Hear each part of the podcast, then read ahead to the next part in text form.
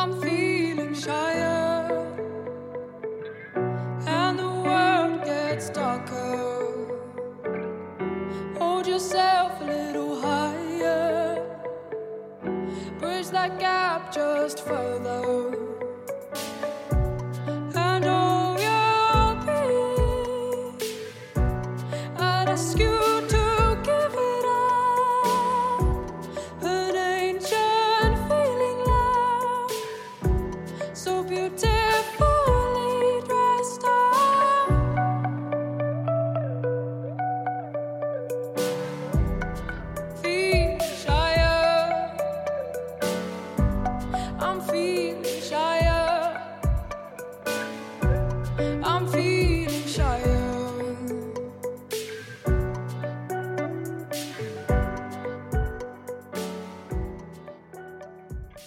大家好，欢迎收听《回声海滩》，我是大明。我是孟哥，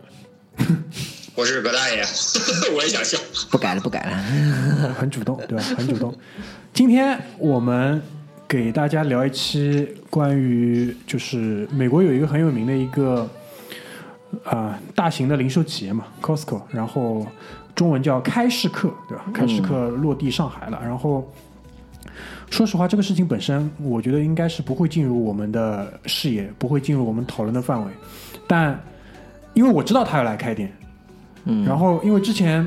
山姆会员店也开了，但没有造成这么大的一个反响。这个反响大到什么程度呢？我给大家从几个维度来一个呃介绍跟总结。首先第一点的话，就是因为我现在已经不看朋友圈了嘛，所以就是说我接受的这些渠道基本上就是官媒、官方的媒体、新闻媒体，然后微博，对吧？然后就是身边有人站在我面前，面对面用他的嘴巴告诉我，就无非这几种渠道，就是这我现在接收信息的这三大渠道，同时都被这条信息占据了。然后，呃，占据的方式并不是说他们的这个产品怎么怎么样，服务怎么样，更多的还是以就是呃被上海人民火爆，挤爆，对吧？爆肝等等的这种就是形容。然后呢，另外一个方面就是说，呃，因为我自己就是住的地方可能离这个 Costco 也比较远，也不太会因为就是这么一个新开店自己跑过去看。那就是我们这个小组在群里也会有一些讨论嘛，对吧？然后我们也会分别分享说身边谁去过了。那我也比较好奇说这个体验到底是怎么样子的。嗯，其实在这个层面上的讨论，基本上到这里就结束了，就没有人会，我们这个小组里是没有人会再深入的想去谈一谈这个事情，对吧？但是呢，对，就是我们对于零售模式，对于商超这个模式，虽然我们几个人，我不知道梦龙你有做过吧？你是说那个超市对吧？就这种模式的，你有做过吗？没有，没有做过会员模式没有，啊，就是非会员模式也是做过的，对吧？非会员模式嘛，迪卡侬呀，哎，但是我们毕竟是在这个行业里工作的人，就是对于这个模式本身其实有关注，对吧？包括那个这次主要还是因为有一些听众在问，嗯，那这个按照知乎上的这个模式，答题之前你要先说什么？谢邀对，刚下飞机，美国归来，年薪百万。谢邀，谢邀，对吧？对吧？今天有一个有一个听众啊，是我们有一个听众，他叫呃 Enjoy Bar 这样一个名字的一个听众，他就是给我们留了很长一段言。当然，这个是有一个铺垫的，他其实之前就是有试探性的问过嘛，哎，你们之前那期什么什么聊的蛮好的，那会不会聊一期关于 Costco 的？那其实当时我也跟他讲了嘛，不会，并不会，对吧？然后他说，其实我有一些想要听你们讲的部分。那我说这样好啊，你先把你想要听的这些点给我们列一列。那一般来说，就是有一些人他可能就是有一些事情在我们生活当中你懂的，就是说过就算做过了，对吧？我我们什么时候一起吃个饭啊，对吧？什么时候一起打个球啊？什么时候一起练个腿啊，对吧？这种事情就说过就算做过。那这个人很很把这件事情当回事，他其实给我们留了蛮长的一段他说了，我想听的这几个点，第一、第二、第三，蛮详细，都说得很清楚。嗯，那我也当时就把这段截图发给葛大爷看一下，对吧？我说葛大爷，你说这个有人有人点菜了，我们是不是可以做这样一期？那葛大爷当即也表示没问题，啊，那没问题的话，我们就拿出来聊一聊。当然还是这句话，我们只能说我们知道的部分，对吧？我们只能说我们知道的这个部分。然后呢，不知道的一些事情，我们只能说抛砖引玉，借这样的一个机会来跟大家聊一聊我们所了解到的这个呃情况现在是什么样子的，好吧？那这期节目大体上呢会分三个大的块，就逻辑上来讲三大块。第一，我们肯定还是要先解释一下，那开市客 Costco，包括这种所谓的会员制的商超的这个模式到底是怎么回事，对吧？因为我们在说这这么多人就跑去拥过去，其实你到里面看一看，他买的东西外面你全买得到，嗯，那特点又在哪里？所以我们肯定还是先要解释一下这个问题：什么是开市客？什么是所谓的会员制的模式？那传统商超的经营模式跟目前此时此刻九零幺二年的这个商超，它到底这种企业还怎么赚钱？我们可能先聊一下。那聊完之后，其实就已经回答了部分这位听众 Enjoy Bar 这位听众的一些问题。如果没有回答的，我们会在第二部分回答他的几个问题。第三呢，我们简单说一说我们自己的几个思考，好吧？就大致上这样一个逻辑。所以呢，我们花了五分钟时间，大致说了一说这一期的一个逻辑跟脉络，我们就可以正式开始了。首先，第一个就是到底 Costco 开市客它是一个怎么样的一个超市，怎么样的一个模式跟企业？因为这个跟所谓的这个会员制的这个模式，我们就放在一起，等讲一讲。嗯，葛大爷，你可以跟简单跟我们说一下吧，大概是怎么样的一个模式？哦，终于轮到我说话了。我先说一个点啊，就是大明其实用的这个开市客的翻译，实际上是台湾、香港来的，应该是台湾来的，肯定的呀对吧？对吧？大陆客嘛对，开市客，不不，因为我想说的就是，大陆曾经一度把这个超市叫做“好又多 ”，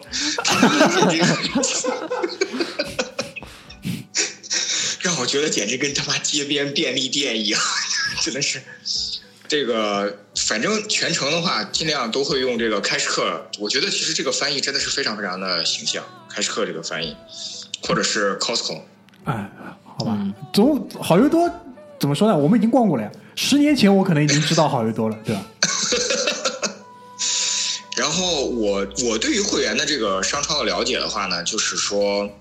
嗯，主要还是因为之前在美国去过类似的，就是什么 TG Max 啊，然后 Costco 啊，还有就是呃别的一些当地的会有一些小的这种。那就像大美说的，跟外边超市买到的东西其实没有什么差别。然后呃，我不知道我在中国没有去过 Costco，但是我去过麦德龙和这个 Sam's Club，就是山姆会员店。嗯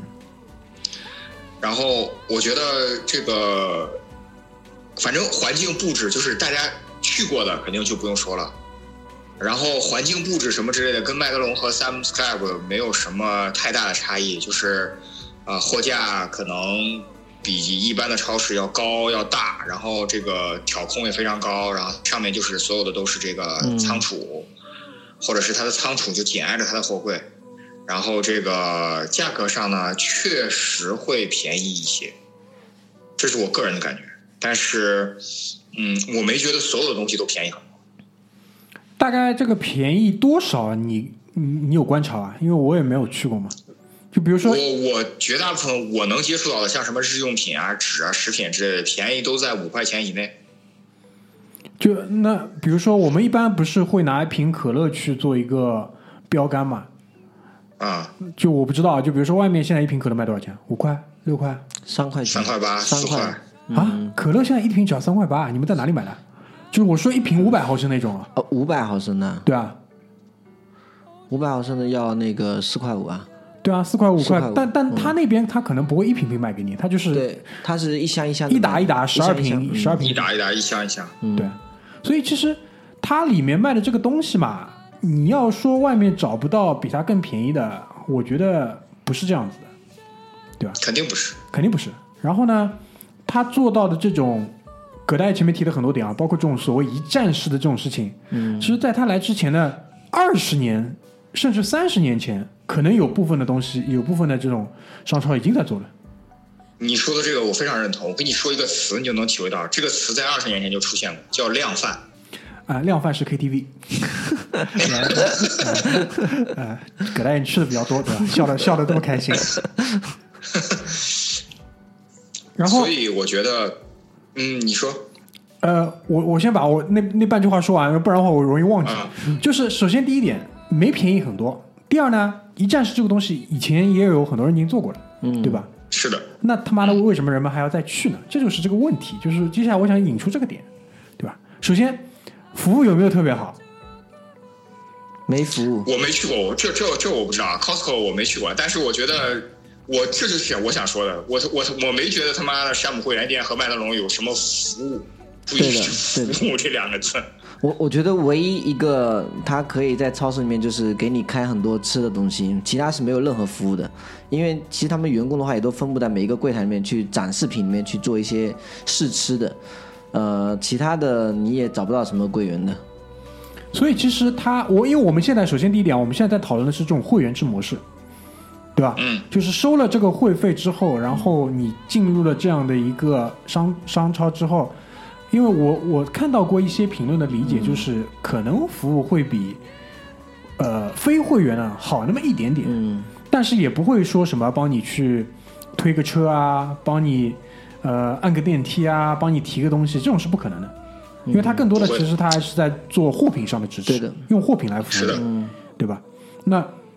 OK，我们可以继续推进下去，就是有产生一个问题，那这个会员费到底是多少？呃，会员费我去的山姆会员是两百六十一年，然后给了一个主卡一个副卡，但是它山姆会员的话是可以升级的，就是你可以变成更高级别一点，给你送的一些优惠的券更多，包括也送一些个人保险给你的，类似这样的一个概念，就看看需求啦。所以，那今既然梦龙提到了山姆会员这个事情，那我现在也就随机采访你一下，好吧？就当时是怎么样的一个契机，说你会想到去办一张这个会员卡？哎，其实源自于家庭啊。之前那个大家都说你有很多晚上购物很方便啊，年轻人你干嘛要去实体超市里面去买东西？啊、因为源于食品的安全，就是我们呢小孩子刚刚两岁，吃奶粉呢你去网上买怕有假，或者渠道不统一。那如果你去那个超市买的话，山姆超市你可能比较正宗的一个统一的采购渠渠径，所以你买的话比较安全跟放心。源于这个目的呢，去办了一下这个会员卡。后来呢，就是一直在生活当中，比如说肉禽类的，因为肉类的话不是搞那个啊那个非洲非洲瘟对吧？猪瘟，猪瘟，猪瘟，对猪瘟，然后肉也出现一些安全一些顾虑隐患。但你去这种山姆超市的话，你可能觉得心里面稍微宽慰一点点。然后品质肉的话，黑猪肉、黑三毛猪肉也蛮好的，所以就养成习惯，就是每一次可能一个月过去采购一次，就专门一个车，然后就回去的。有一些大大小小一些日用品啊。饮料啊、酒啊什么，也就买完就拉回去的。嗯，大部分都是源自于这些日常的一些采购的。这个是我第一次听到，就是原来还真的就是有很多人是在乎，就是所谓的这种食品安全这个东西的。嗯，来，这就你说是，你说，这就是为什么 Costco、Sam's Club 这种东西会源自美国。梦龙说的这个就是非常非常非常典型的美国家庭对超市这种东西的使用方式，就是我开一辆车到了超市，所有乱七八糟的东西堆满购物车，然后后备箱装好，一个月来一次，连厕厕所纸、厨房用纸、肉类、薯片等等这些，一个月采购一次。嗯同时，在国外，Costco 还会提供，比如说加油也好，或者其他的服务也好，就等于是我一个月出一次门儿，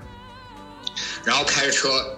我可能住在深山老林里边，一个月出一次门，然后开着车到了那个地方，一站式采购完，然后一个月之后再出来一次，这中间我就坐在深山老林的豪宅里打游戏、玩女人、看 Netflix 什么等等这些，Facebook 刷一刷，OK 了，就就这就是这就是这就是为什么，而且他不用他。还有就是他收会员费的目的，就是像梦龙说的，我一旦收了会员费，我其实对你来说是产生了一个隐性绑定的这个过程，对的，就是让你感觉啊，我操，反正也在这儿来花了钱了，嗯就去那儿吧。嗯，那肯定啊，就是因为他这个会员费，他之后肯定还会衍生出一些什么积分、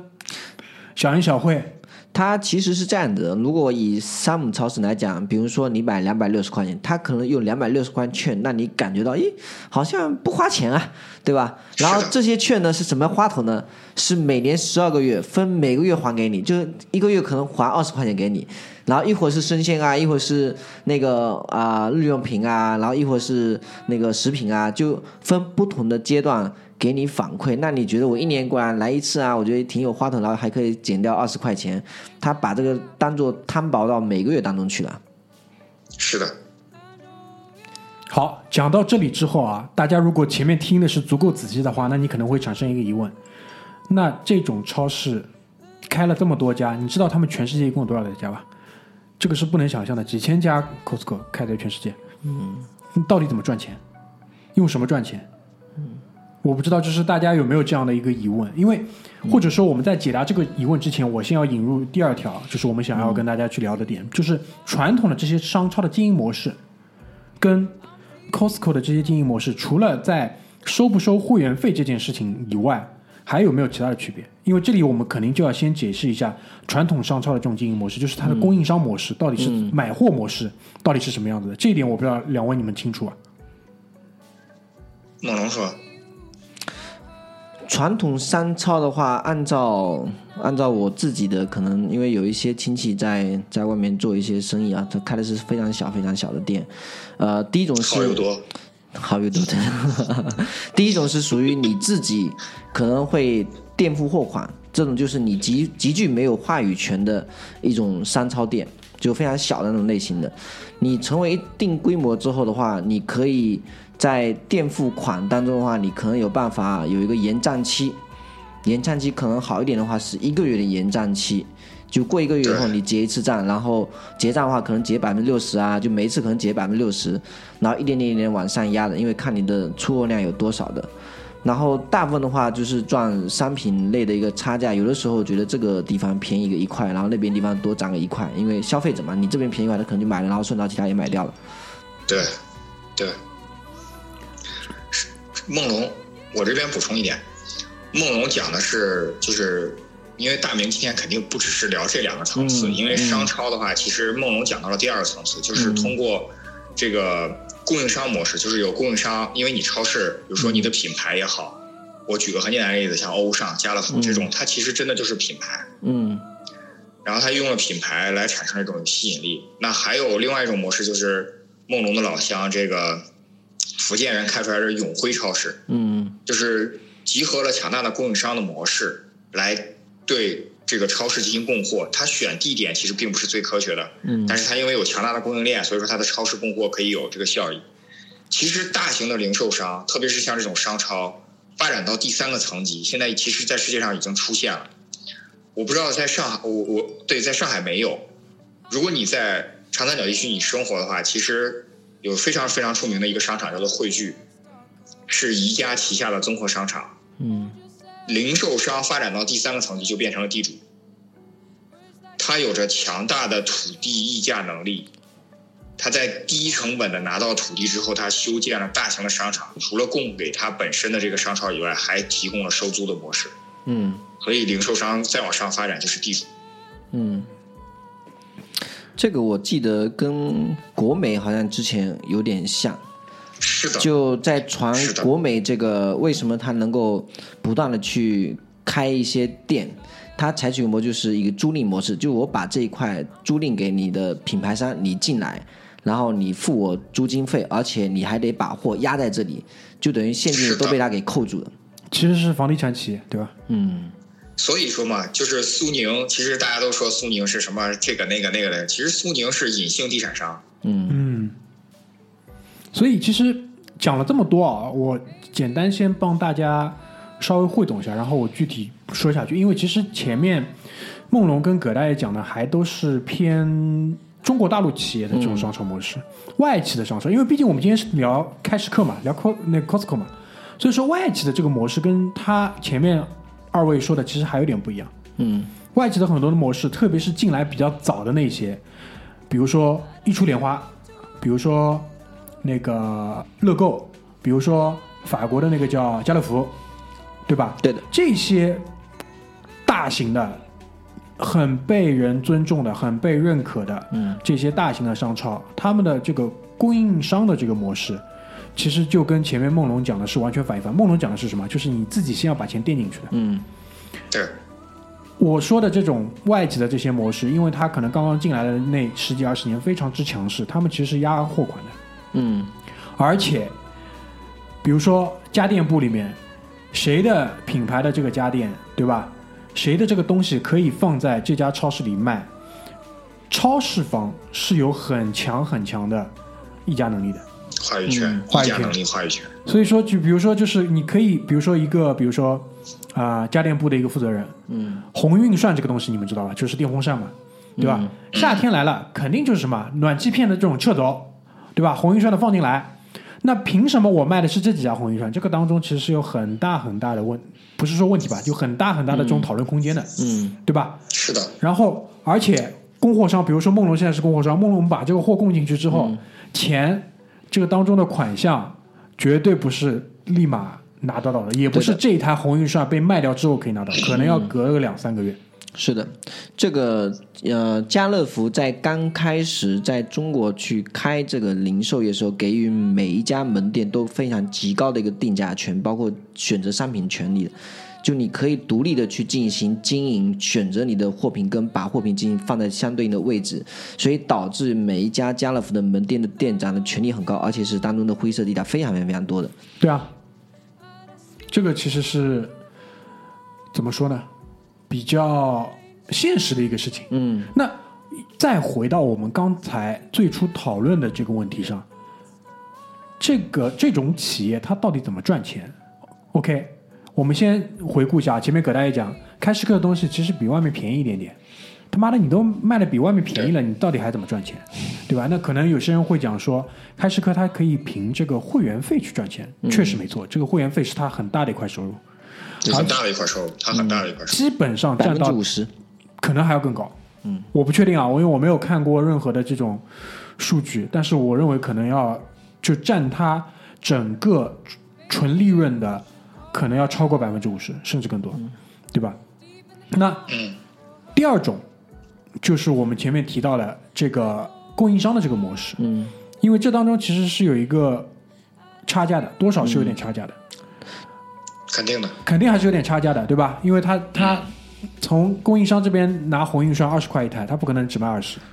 但是他就算卖了三十块，这十块钱当中，他整个超市自己的这个运营成本，嗯。全部是要摊进去的，对吧？请了这么多员工，水电煤这个都是要钱的，嗯。十块钱我觉得也不足以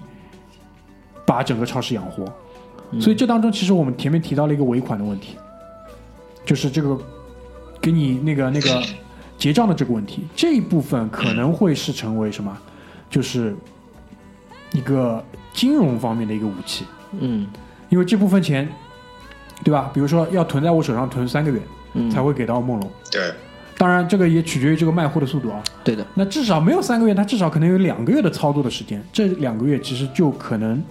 会有利用这部分的钱去产生额外的这个收入，而且这一点其实在这个行业里面是普遍的认知？好，我来，你讲完了吗？啊、就是就为了把你引出来嘛，对吧？啊，不是把我引出来，大 boss 对引出来，那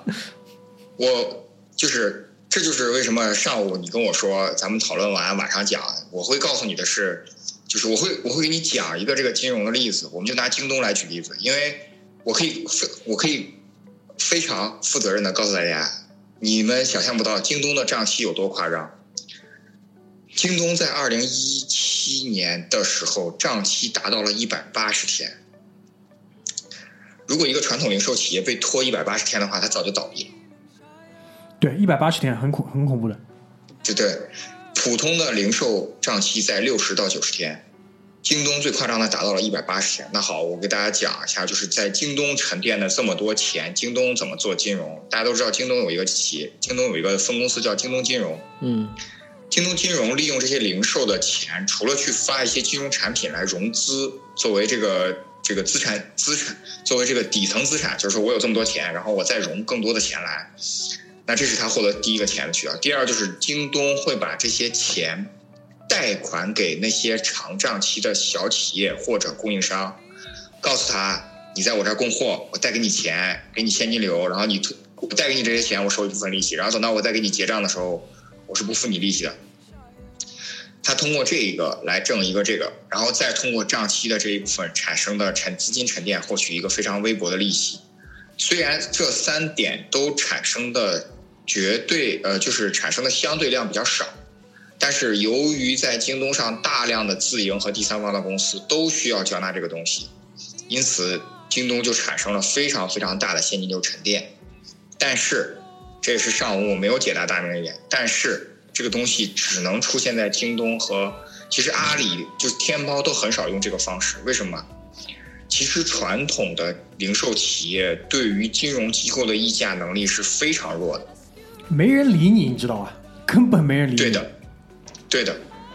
只有到了你到比如说 Victoria Secrets 或者是 Apple 这种层面的时候，金融机构才会贴上你。但是这个时候你的议价能力根本不惜的和金融机构去议价，因为你有足够的产生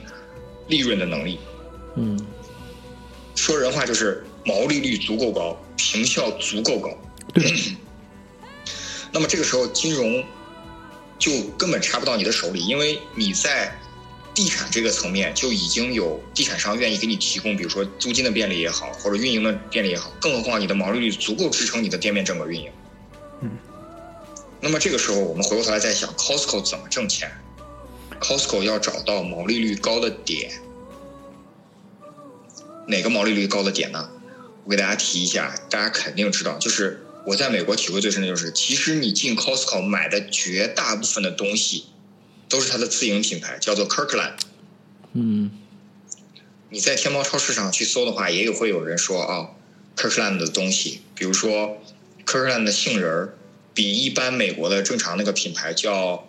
就是那个阿九买过来的那个蓝色的盒子那个品牌，嗯同样重量的话，Kirkland 至少能便宜百分之三十。嗯，这个时候，你就会发现，Costco 的溢价、Sam's Club 的溢价，包括麦当劳的溢价，就体现在这个层面上。嗯对的，它通过自主品牌，不不仅通过不会通过账期去欺压你这部分供应商，而是它通过自主品牌在源头上直接压榨你，而且你非常乐于被他压榨，因为什么？就就好比说我没有任何能力，我被包养了，那我很开心啊。比如说我种种杏仁的，我就被包养，每年固定的那个 Costco 对我从这儿来采购非常非常大的量，然后不用我操心什么渠道，不用我操心包装，不用它什么，他全部解决了。这中间的整个环节就是 Costco 的最大利润。嗯而且他通过自身的品牌导流，不是通过自身的这个 Costco 的品牌导流，导流给大量的给这个 Kirkland 的这种他自主的品牌，它就会产生非常非常厚的毛利，因为它不需要采购。我就是补充一个小点啊，就是大家要知道说，这种企业啊，它是走到今天之后，它才慢慢慢慢一路艰辛，一路进化，嗯变成今天这副样子的。因为它在一开始的时候，其实它做的是什么？它做的可能是大集成，然后它做的是大规模的采购，所以它把价格可以压得很低，然后从中去卖顾客。但是经过这么多年，其实第一家 Costco 到现在可能四五十年、五六十年，最起码的吧，对吧？嗯，到现在之后，整个我们消费者的这个需求的转变，造成它不断的去应变，所以它现在其实已经变成了一个很怪胎的东西。嗯，就是它还在卖货，卖的还是可口可乐，卖的还是这些东西，但是它被迫衍生出了自主品牌，它被迫去做一些金融方面的一些投资，来确保说整个它这么多的企业还有足够的这个利润空间、利润率，对吧？所以这个我我我我想让大家明白一个点，就是说它不是一开始出来就是这个样子的，是经过这么多年，它在不断的进化，不断的适应这个市场，适应这个新的环境，它才变成今天这样一个很奇怪的东西。那我我不知道，就是讲到这里啊，差不多三十分钟了。我们关于什么是开市客 Costco，什么是会员制的模式，然后传统的这个模式，它的这个会呃供应商模式的这个盈利方式是什么样子，我不知道有没有讲清楚。就是如果说关于这些大家没有什么要补充的话，我们可能就要往下推进下去了。可以。好吧？因为其实花了半个小时，我觉得我我们想得到的这几个点，呃，不能说很深入吧，但至少已经帮大家把这个脉络啊稍微给梳理了一下，大概是怎么回事情，大家要知道。就接下来可能会有一些比较接地气的问题。接下来的这些问题基本上就来自于我们这个听众啊，Enjoy 吧，他提了几个问题。他说他想听这样几个点：第一呢，就是国内零售业态远比欧美复杂多样的多。在这种背景下，他这种背景他解释了一下，就是比如说不能加油，不能卖药，其实其实就是说什么？就外国的商超，它可能会有一些在国内做特许经营的部分，对，对吧？无非就是这个意思嘛。他的意思就是说，Costco 在国内做不了这些卖药啊、不能加油的这种模式，他在中国准备怎么突围？然后他说，Costco 的目标是中产阶级，但国内北上广深的中产阶级基本上现在的消费模式是网购了，怎么争取这部分人？对吧？因为他我们现在观察到的东西，反正看到去光顾的都是撸羊毛的大爷大妈，是他的第一个问题。我们就先回答完第一个问题，我们再往后推进，好吧？好，先回答第一个问题。就是我不知道啊，就我个人，因为也没有跟你们就这个问题产生过很多讨论，因为我、我是极度不太看好他在国内的前景的，就是那最后就麦德龙嘛，就大家推个车随便进，也没有什么会员卡什么的。就是我老婆家，我老婆家两千零一年就有麦德龙的卡，嗯，一共没刷过超过十次。当年去麦德龙还是蛮厉害的，要，对啊，蛮厉害的。因为我可以跟你们分享这样的故事啊，那个时候应该还是在，如果我没记错的话，应该是两千年之前。嗯，两千年之前，我们家去麦德龙买电视机，然后是带了一沓现金去，然后带、带好身份证，问人家借好会员卡，因为我不知道那个时候会员卡应该是没会员卡也可以进，但是有会员卡可能可以积个分啊，干嘛乱七八糟其他事情。没那个时候会员价没会员卡不让你进的，让你现场强制让你现场办啊那就是必须必须拿身份证。那那可能就是，比如说问谁借了一张会员卡，可能当时还有这个人陪着一起去，我不是很清楚，有点忘记了。那是件那是真的是件大事情，就真的是是件大事，会真的是件大事。在这个周末，就是我爸很早就准备好，我让我们一看表，差不多了，走，仪式感。就就这样去啊。然后哎，到了麦当劳门口，因为这个其实是有一个产业链的嘛，因为门口黄鱼车的黄鱼车你先要包好，不然你他妈怎么回来，拉回去，对吧？对对对对对。然后对对吧？然后他们可能我爸他们打的回去，我就坐在黄鱼车，因为我那个时候小嘛，人比较轻，坐在黄鱼车后面，手摁在那个电视机上，一路护送到家。明白我这个意思吧？这是当年，当年因为葛大爷讲到麦德龙嘛，说他家很早有这张卡，所以我一下想起来，其实我们那个时候对于商超这个模式，因为还是回到我前面那句话，这个是有一个过程的。是的，他不是一开始就变成这个样子的。嗯那回答这个听众这个问题，就是到了九零幺二年的今年，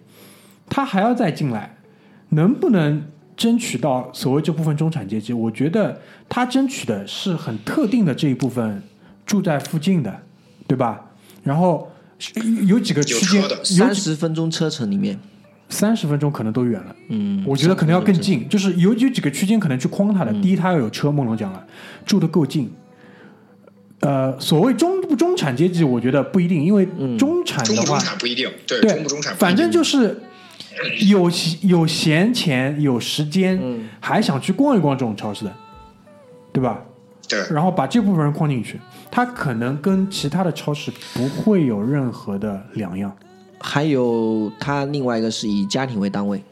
如果你是个体的话，其实对他来讲，对个人对于这种几几乎就不是目标客户。对的，我我我我当时在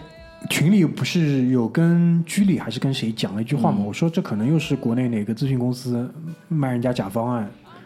给人家框进对啊，来，卖人假方案，绝对是的。就给人家给人家框我当时哎，你你你，我当时就在想你说你说，我当时就在想，这帮逼从从头到尾都被人忽悠，定战略就像你说的，被他妈傻逼咨询公司忽悠，妈招人不招他妈的麦德龙出来的，妈招一帮他妈不知道哪儿出来的，妈麦德龙出来的肯定他妈的招一帮经理跪下来跟老总说，我操，不能这么搞啊，这么搞会死的很惨的，我们就这样认认真真搞就好了，这这真的是这样，妈因为因为我的点是什么？因为我觉得这些年下来，我不知道两位有没有这个感觉跟经验，就是我太知道这帮傻逼是怎么想问题的了，就是就是外企这帮刚刚登陆中国头三年、头五年的这帮傻逼，因为我连续三家公司基本上都是在中国市场的前五年，我太清楚这帮逼是怎么想问题的。他们、这很正常，这很正常。一个老外，这很正常。是的，跑到中国来，你们也不信上帝，但是他是信上帝的，他可能更愿意一些信上帝的人。这些信上帝人当中，有他们以前工作模式当中非常信任的这种伙伴，比如说咨询公司，嗯。比如说各种各样的调研公司，而且他们只信那些有资质的。嗯，他们一开始连保安保洁都会请那些有资质的，对的，但是他们，我们也会跟他们讲嘛，就是下下包包到第三层，用的是来自一个村里的阿姨，但是价格夸张的说可以差到二十倍，甚至更多，对。但他们不会信的，他因为你跟他们之间没有信任，嗯，信任是从哪里来的？是从一次次血的教训当中产生的，而且基本上基本上就是到他愿意相信的这个时候，最初给到他建议的这批人早不知道在哪里了。对。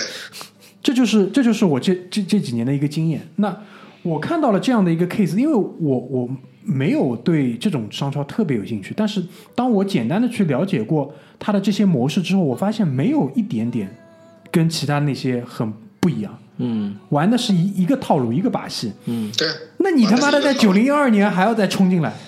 对吧？而且是冲进上海啊，因为他上海应该是他国内的第一家吗？是第一一家，家第一家是第一家。这种不，我跟你说，人家有创新，嗯人家有创新。嗯，办会员卡可以移动支付，支付宝、微信扫码；退会员卡必须带着身份证到实体店排队。那必须的呀，操，对吧？你下下下贼船哪有这么容易的？你要么直接，你要么直接跳江，二九九不要了，对吧？那是一句话。你二九九还，因为他们当时是承诺的，会员卡是随时可退的可退的。对的，对吧对的，对，所以我的点就是回答他的第一个问题，就是我不认为他可以争取到更多本来就已经很有网购消费习惯的人，比如说我，嗯。因为我们可能在下半段会比较多的聊到，比如说像盒马啊、像每日优先这种模式，我其实对，就是对对于我的这个生活习惯来讲，我在他们上面买东西，我也可以买半个礼拜的量，嗯，因为这是取决于我有多少时间，每隔几天可能会去烧一次。是的，我不可能去 Costco 的。你们谁身边邀请我去，我肯定先骂你，对吧？有这点时间，我们去做点什么事情不好？所以他不会，他不会去去争取到任何一部分本来不会去这种消费模式下购物的人，他做的还是那一部分老老人的生意，只不过呢，借着他可能就是刚刚进来的这一波，包括他这么多年，因为这确实是一艘航空母舰，这大家得承认。嗯对吧？这确实是一艘航空母舰，它其实，所以这也是为什么说，它可能会希望沿用这样一个比较老的模式，然后在中国可能怎么说呢？多开几家吧，薄利多销一下吧。嗯然后，多开几家，肯定会然后多开几，家。然后这个当中就要牵扯到另外一个问题，另外什么问题呢？就是这种企业现在大家也是经理人制度的，什么意思？现任的 CEO 也要跟董事会有交代的，这也是一家上市企业吧？嗯，对吧？那怎么去做这个 performance 呢？咱们把店开到中国了，这个跟你讲，这这篇 recap 可以写三年，，marketing 可以做很久，可以做很久。所以这个这个其实这种外企的这种行为很好推理的，在我们看来，我们是比较熟这种套路的嘛，对吧是的？能不能赚，能赚多少？可能他下一任五年之后，他已经不是 Costco CEO 了，对吧？不是 Costco 大中华区，可能也换人了，没关系，一份工作嘛，因为他这不是他自己的生意，就这么简单，对，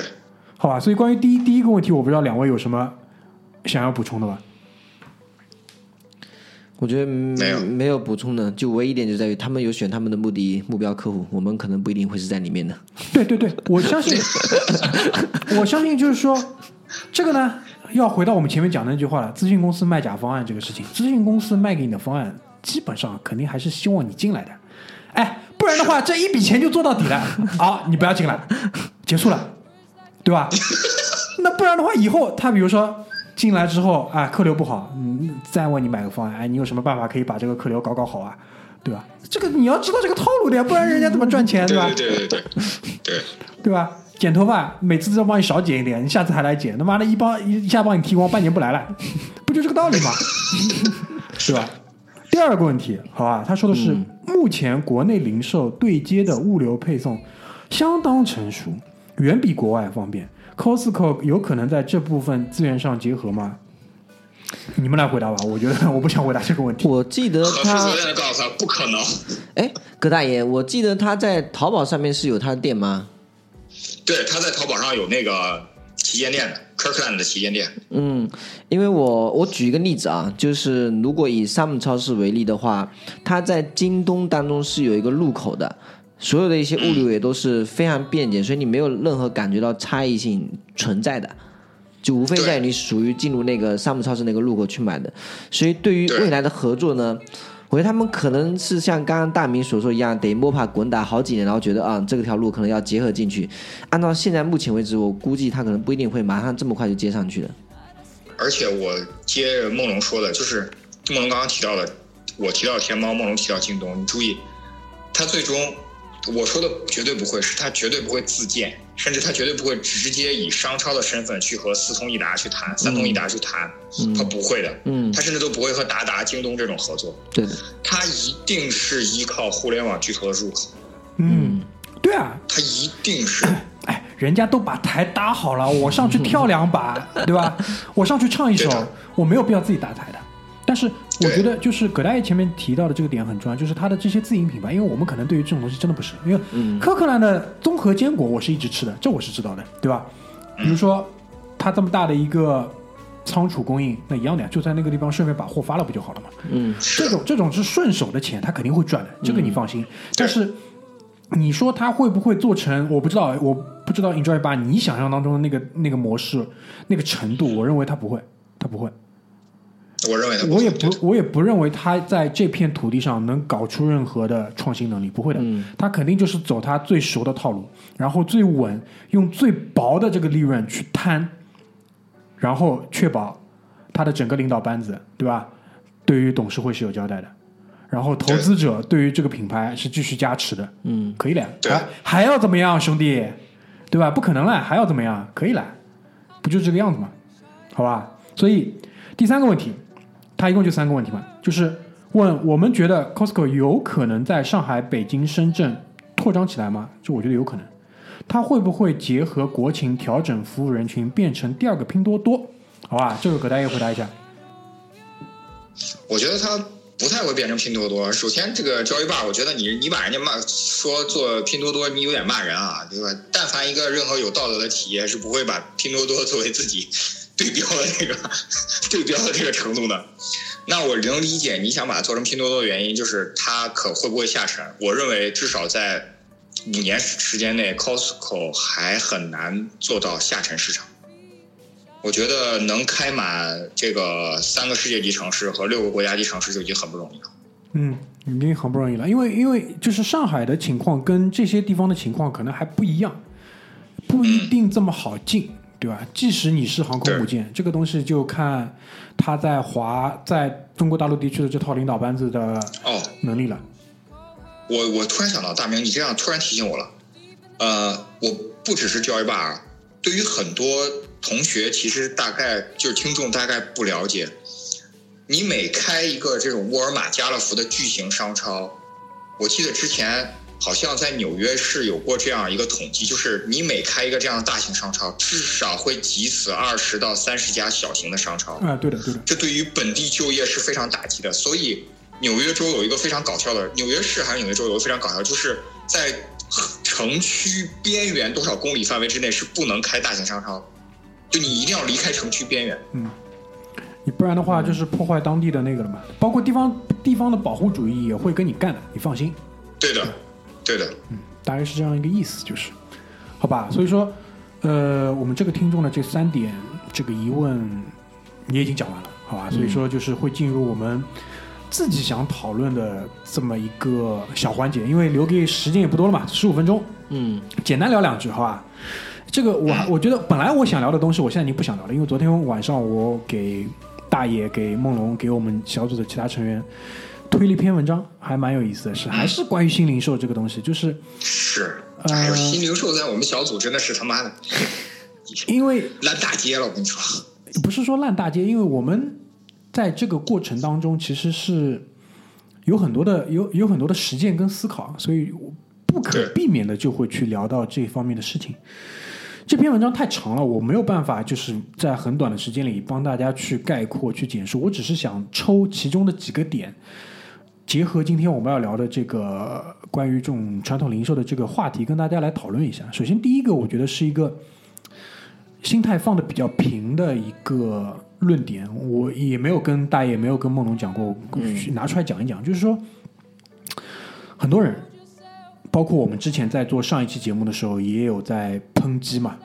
就比如说什么盒马生鲜，你也好意思叫新零售，对吧？嗯，你们这些东西也好意思叫新零售，当时。这个话放到今天也是没有错的，但我今天想为自己就是多解释几句，因为我最近又重新听过一次那期节目嘛，我觉得我没有讲清楚，就是那些东西它肯定不是新零售，但我想说的是那些东西会是，如果哪一天真的有一个东西叫新零售的时时候，这个当中的必由之路，对，就是它每个人他都是去在不断的尝试的这个过程当中，可能去寻找一个新的东西。那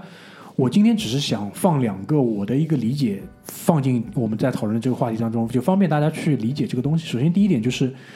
新零售也好，包括十九大报告里，因为不单单只提的新零售吧，还有新什么？好像我别的都是什么大数据、人工智能、氢能源这种的，我好像也就知道只有新零售智。慧城市，啊，类似于这种东西，就是这种东西，我觉得不是说我们把它想好了之后一下子可以做得出来的。嗯这种东西应该是做着做着做着之后渐渐有眉目，然后可能变成了一个比较新的一个模式。嗯，这个肯定是需要一个比较长的一个时间维度去去积累的。就以前有句老话嘛，老话怎么讲来着？就是很多事情你不是说看到希望才去做的。我不是说想好了一个东西叫新零售，我去把它做出来，而是说很多东西是做着做着才会有希望的。很多东西我做着做着之后感受了有不一样的感受的时候，再去把它做出来。那如果一定要给这种变化去加一个定义或者加一个变量控制量的话，我觉得啊，我现在的一个感觉就是什么？就是消费者他有了一种新的需求，这种新的需求是完全有别于之前我们在零售里面工作了这么多年的对于消费者需求的把握，就是一种全新的需求出来的时候，新零售就出来了。对，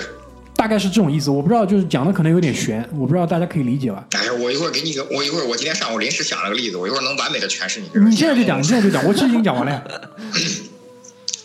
上次听完你说的那个节目之后，我很受启发。零售，零售，别别管零售不零售，只要卖东西，咱先不说，只要卖东西，你卖导弹也一样，人货场三个东西，对吧？你卖导弹，他妈的场地就大，然后货就他妈足，然后人就他妈的也高端，对吧？嗯就这个道理。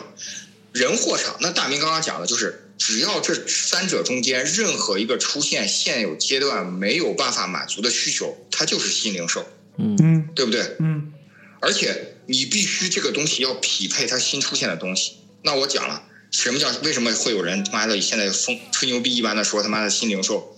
因为人出现了新人，为什么？以前肾都是装在身上了，现在肾握在手里了，妈的出现了一种新型的人类，就是人类的新型形态，就肾握在手里了，好吧？支付手段也好，通讯手段也好，出现新的形态了。那你的厂和货你就得去匹配，对吧？是的，对啊，你货去匹配，你盒马生鲜，你其实是卖的还是青菜去匹，对你卖的还是青菜。你其实我我今天上午就随便想了一个例子，就非常简单。好，我现在对盒马生鲜有需求，其实是人对于什么吧？人对于净菜这个东西是有需求的。净菜我指的不是只是净菜，你不是你把菜洗干净，比如说鱼，我需不需要加工，对吧？然后这个菜我需不需要洗净？那个肉我需不需要剔好或者加工成什么这样？嗯你既然现在出现这个需求，你就把这个需求精细化去满足就好了嘛，对吧？你菜市场为什么不能满足这个需求？你菜市场满足这个需求，场地升级改造，然后厨子不是这个菜贩子那个呃培训，然后这个手艺提高了，你分分钟这个菜市场就是新零售，对吧？其实就是不需要像盒马那样冷鲜配，嗯，其实就是欧洲的那种嘛，就是一一层全部是市场，二层开饭店。对，对，二层开饭店，嗯我他妈接，我现在我就说，比如说你建国西路菜市场，我现在建国西路菜市场整体敲掉，全部改成不用高大上，环境整洁，污水这个水污分离，然后每个菜市场的菜贩子培训一下，你要是卖净菜，我教你怎么洗菜；你要不卖净菜，依然保留。嗯然后出一个什么上海市民菜篮子这种 APP，嗯我跟你说，分分钟把盒马干掉，嗯分分钟把盒马干掉。嗯因为为什么吧？上海菜篮子工程的配切送不是配送是非常成体系的一套，嗯我根本不需要跟盒马抢生意。你敢说这不是新零售？我我敢说李英勇、李强分分钟他妈的视察的，我操，解决了上海民众大量的需求，嗯绝对的。嗯，所以这个其实就是这个点嘛。包括当时其实人家阿里巴巴做盒马的时候也想得很清楚的，对吧？他的他当时就定了个目标嘛，不是说什么线上一定要大于线下，对吧？然后说每天说什么每单店一家店的线上要超过五千单，对吧？对，然后 A P P 不需要其他流量的支持，可以独立生存。我相信这几点他现在都已经做到了，包括就是说在冷链成本可控的情况下，他想做到三十分钟送上门，因为他这个东西出来了之后，现在比如说我现在在用的叫每日优先，直接微微信上的小程序，很方便啊，对，嗯就什么都有啊，对吧？跟跟盒马我觉得没有任何不一样，但这种离可能我们想要的，包括国家想要的，消费者想要的还有距离，但不要紧，这个是有过程的。我，而且我在无锡也用过盒马生鲜，我老婆也用过盒马生鲜。无锡的盒马生鲜跟上海的盒马生鲜跟南京的盒马生鲜没有办法比，为什么？这就是，这就是在这种城市遇到的一个非常典型的问题，就是需求量没有那么大的时候，我跟我老婆在盒马生鲜经常能看到大量的死贝壳、死鱼、死蟹、死虾。嗯，但是在我相信，在上海这种情况出现的几率非常小，不是没有，而是非常小。嗯对，至于至于这个菜场或者说其他的这种新零售的形态，它一定是新零售最终还是要匹配新需求，嗯对对，这是我的点。对对，就是这个点，新需求产生新零售嘛，还是这个意思嘛。所以这个是这个是比较比较肯定的。就第二个点是什么呢？就是说，呃，技术啊，肯定还是要被放到一个很高的一个怎么说，一个讨论的一个一个位置上。但是问题是，对，这个技术的发展，它其实来的时候，它不会，它它像一个很大的河，一条很大的河，一条很大的河冲过来的时候，它可能不是每一条小的细支支流都会很快的水被填满，嗯它可能是要一个大浪过去之后，这个大浪往回倒退了之后，才倒灌进了这些小河里面。什么意思？就是说，是，现在大的技术升级，比如说五 G，比如说随便什么东西，它不可能为零售这种比较利润比较薄、已经发展的比较就超超级成熟了，已经就是产生出像 Costco 这种比较变态的这种形态的这种业态，它不会单独去为你，比如说设计或者研发某个新的技术。嗯。对的，它的这个技术应用到你身上的时候，基本上已经是这个延迟延迟会比较大。技术退潮期，技术就像你说，技术退潮期，哦，原来专门是有这个名词的，对吧？退潮期。没没没，这是我自己创的。啊，你真屌，那你真的很屌，好啊。然后，然后就是我的点是什么呢？就是说这个行业啊，零售这个行业本身它是不太会被技术眷恋亲顾的，嗯，这个大家要有这个认识。包括我们要更也就是，如果说再回到我讲的前面第一个点，就是大家需要更有耐心。对，因为为什么？因为这个行业，即使工资给到碰到顶，跟有一些来得快的行业还是不能比的。就只有当你这个行业就是说足够它的赚盈利能力、赚钱能力足够强的时候，你才能吸引更好的技术、更好的人才、更聪明的脑袋在里面工作。你说的是缅甸赌场对吗？柬埔寨在线发财。我没有这么说，对啊，我的意思就是说这个东西大家要有一个认识，这个东西肯定是我明白，一个漫长的过程。但为什么这个行业，这这我们前面讲了这么多，为什么国家要把这个行业放在这么大的一个这么大的一个舞台当中，这么高的一个水平上去讨论？因为我觉得这是关系到每个人的。我我我特别我就想等你说这个话，就是高精尖的改革完了之后，一定要对，走这种普惠大众的这一条路一，定要，因为为什么一定要？因为因为这一点，首先它确实从民生的角度上来讲，它是可以让你的生活过得更好。这让生活过得更好这句话，你们天天在听人讲，但是真的发生在你身上的时候，是很难很难的。你知道，我们小时候很难的。我们小时候从比如说有庙会，一下子吃很多好吃的东西，到我现在坐在家里动动手指，好吃的东西送到我家，这当中多少人在里面，多少聪明的脑袋在里面努力，多少勤恳的人在路上跑，才他妈有了今天。这是很难的，这是很难很难的。就是我们在看我们的飞船登月的同时，就像葛大爷讲，老百姓也想吃点好的，对他妈的穿点好的，对吧？喝点好的，抽点好的，那这些东西也有了，这些东西其实也有了，但是这个获得的这个方式，包括整个的成本能不能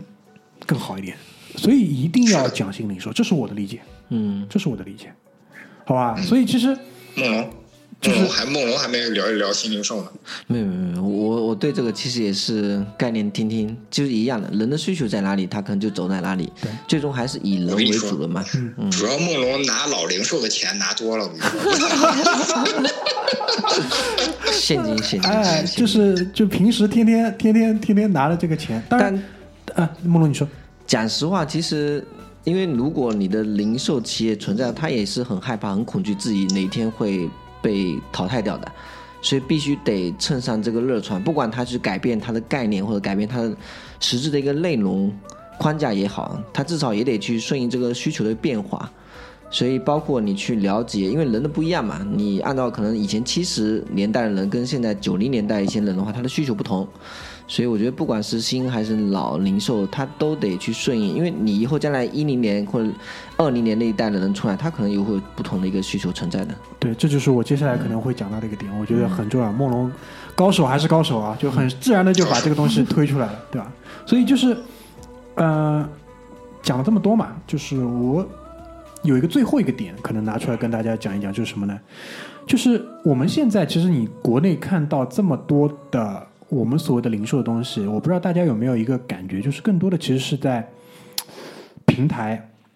在体系、嗯，在这种上面做文章，当然这是重要的，因为必须先搭舞台嘛。在整合这些现在已有的一些资源，对包括就像刚刚那个大明所说的技术，其实技术高的技术，只有在它摊薄它的成本之后，它才会遍及到每个角落。他如果这个东西成本是的用一下一千块，还谁用啊？用一下一毛钱的时候，人人就用了。嗯对，那我现在在期待一个什么东西？因为我觉得这个搭台的这个过程，永远还是要配合台上的主角的。嗯这个主角是什么？我认为是品牌公司。品牌公司是什么？就是产品。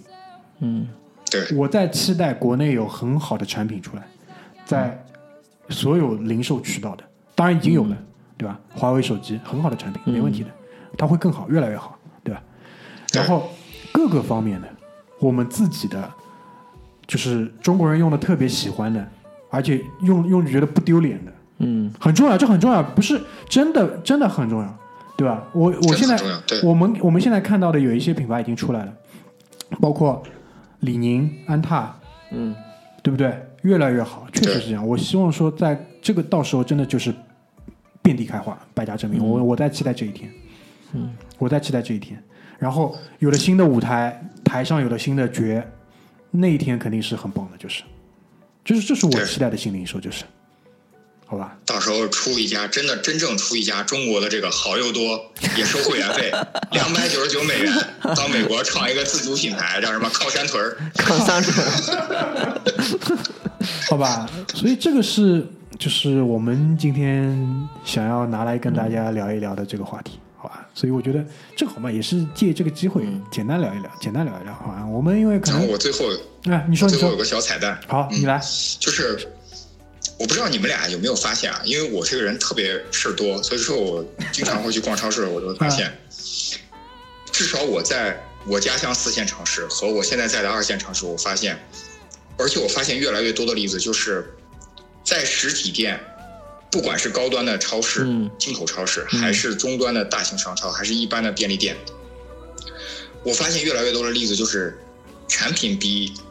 不管什么样的产品，就是它总归会有一些产品比天猫和京东上都要便宜非常非常多，且能保证是真货。嗯，嗯。我发现现在的渠道力量正在有一个平再平衡，叫 rebalance。对对对，这就是我我我上一期我有讲到嘛，其实就是从这个出货的角度来讲，其实会慢慢越来越接近的，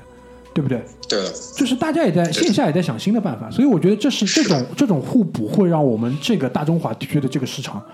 变得前所未有的有活力，现在前所未有的好。前所未有的有活力，前所未有的大，因为它本来就很大，对吧？有很多人在里面，前所未有的有活力、有创新能力，所以我很期待这个舞台上，包括舞台上的这些角，是的，非常有意思，会非常有意思的，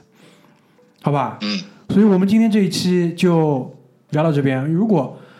大家有任何听完的反馈，我希望，因为第一期聊完之后，很多人给我们留了，就很多不太留言的人，他留了很长的言给我们，在微信的平台上，说原来原来你们是做这个东西的，你你们你们原来你们讲你们自己擅长的东西可以讲的这么好。因为我不知道很多人以前听我们其他节目到底是在听些什么东西，对吧？可能就跟当年听罗永浩的老罗语录一样，就从什么六十分钟的 GRE 里面听三十分钟的相声，对吧？就我们也我们也在思考，就是